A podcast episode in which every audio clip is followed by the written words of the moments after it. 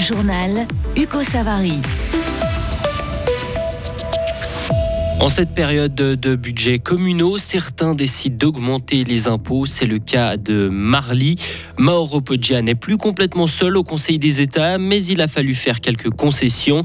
Et enfin, pas facile de rester au sommet de son art, même quand on s'appelle Fanny Smith. La skieuse ne laisse rien au hasard depuis 15 ans au plus haut niveau. Les habitants de Marly vont devoir payer plus d'impôts l'an prochain. Le taux d'impôt va passer de 80 à 89% Les conseillers généraux ont accepté cette augmentation hier, Maël Robert. Cette hausse était indispensable, nous a expliqué le syndic de Marly, pour pouvoir réaliser les investissements nécessaires. 30 à 40 millions de francs pour rénover le site scolaire de Marly-Cité qui date des années 60. Rénover aussi les bâtiments de l'administration cantonale, véritable passoire énergétique. 10 millions ensuite pour la requalification de la deuxième partie de la route cantonale qui traverse Marly ou encore de l'argent pour remettre à niveau les systèmes informatiques. Hier soir, lors du Conseil général, le PLR et le PVL ont bien plaidé pour une hausse d'impôts plus modérée. En vain, c'est la proposition initiale du Conseil communal de Marly qui a été adoptée. Mais la mesure passera-t-elle auprès de la population? Le Conseil communal est quand même un peu inquiet, me confiait le syndic ce matin. En 2015, les citoyens avaient déjà refusé une augmentation d'impôts proposée par les autorités, sans compter qu'aujourd'hui, Marly termine 2023 avec 200 000 francs de bénéfices. Mais attention, prévient le syndic, ce résultat est lié à des rentrées financières extraordinaires dues aux droits de mutation, aux ventes d'immeubles au sein du MIC. Les comptes ne sont pas catastrophiques, dit-il, mais les indicateurs financiers le sont si on ne fait rien. Merci Maël. Et deux communes ont fait le choix contraire, celui de baisser les impôts. Dans la commune de Giblou, le taux va passer de 85 à 82 À Séva, dans la Broye, la baisse est encore plus importante. Le taux d'impôt va, va passer de 70 à 45% pour 2024. La décision a été prise hier soir. Stop au dossier électronique du patient. Les cantons de Suisse orientale demandent à la Confédération de suspendre le projet. Selon eux, il ne permet pas de freiner la hausse des coûts de la santé. Les primes maladie pourraient même au contraire exploser. Le nouveau conseiller aux États genevois du MCG, Mauro Poggia, rêvait lui justement de réformer la santé avec l'instauration d'une caisse unique. Il fallait deux conditions pour cela, faire partie de la commission de la santé et être membre d'un groupe politique. Objectif seulement à demi atteint, Mauro Poggia a été accepté au sein du groupe UDC, mais problème, il n'accédera pas à la commission de la santé, l'UDC ayant déjà deux représentants.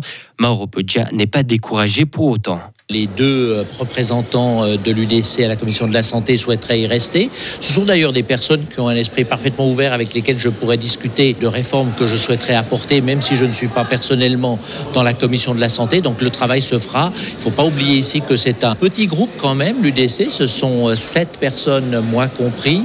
Et donc il y a un travail en commun qui peut être fait. Vous avez une autre préférence pour une commission? En tant qu'avocat et juriste de formation, je vais essayer de mettre mes compétences à disposition.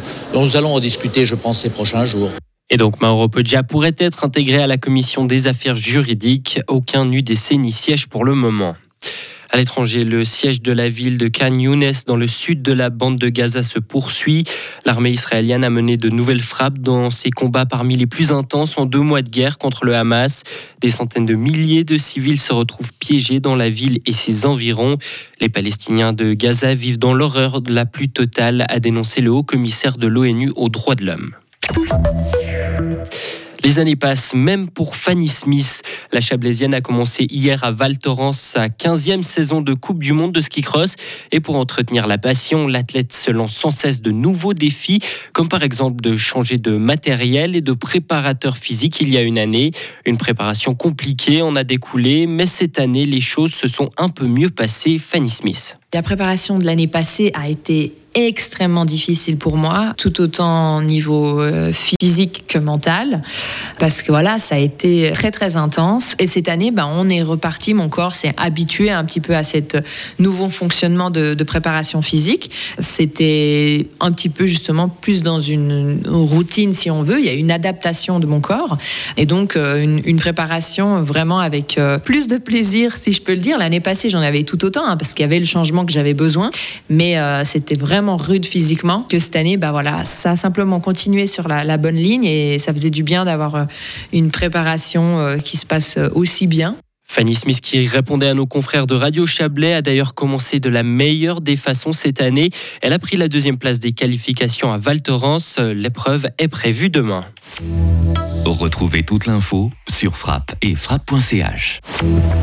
La météo, avec toute l'équipe des boulangeries pâtisseries Suard qui travaille jour et nuit pour ravir vos papilles et qui vous souhaite de belles fêtes. Le temps de jeudi, c'est du stratus matinal, mais sinon un temps assez ensoleillé. On verra à nouveau euh, la pluie, la neige arriver dès vendredi, un net redout à partir de dimanche, et puis de la pluie à 2000 mètres dès lundi. Il va faire de moins 3 à 1 degré concernant la journée de jeudi, vendredi entre 0 et 3 degrés, et samedi de 2 à 6 degrés, des températures qui remontent.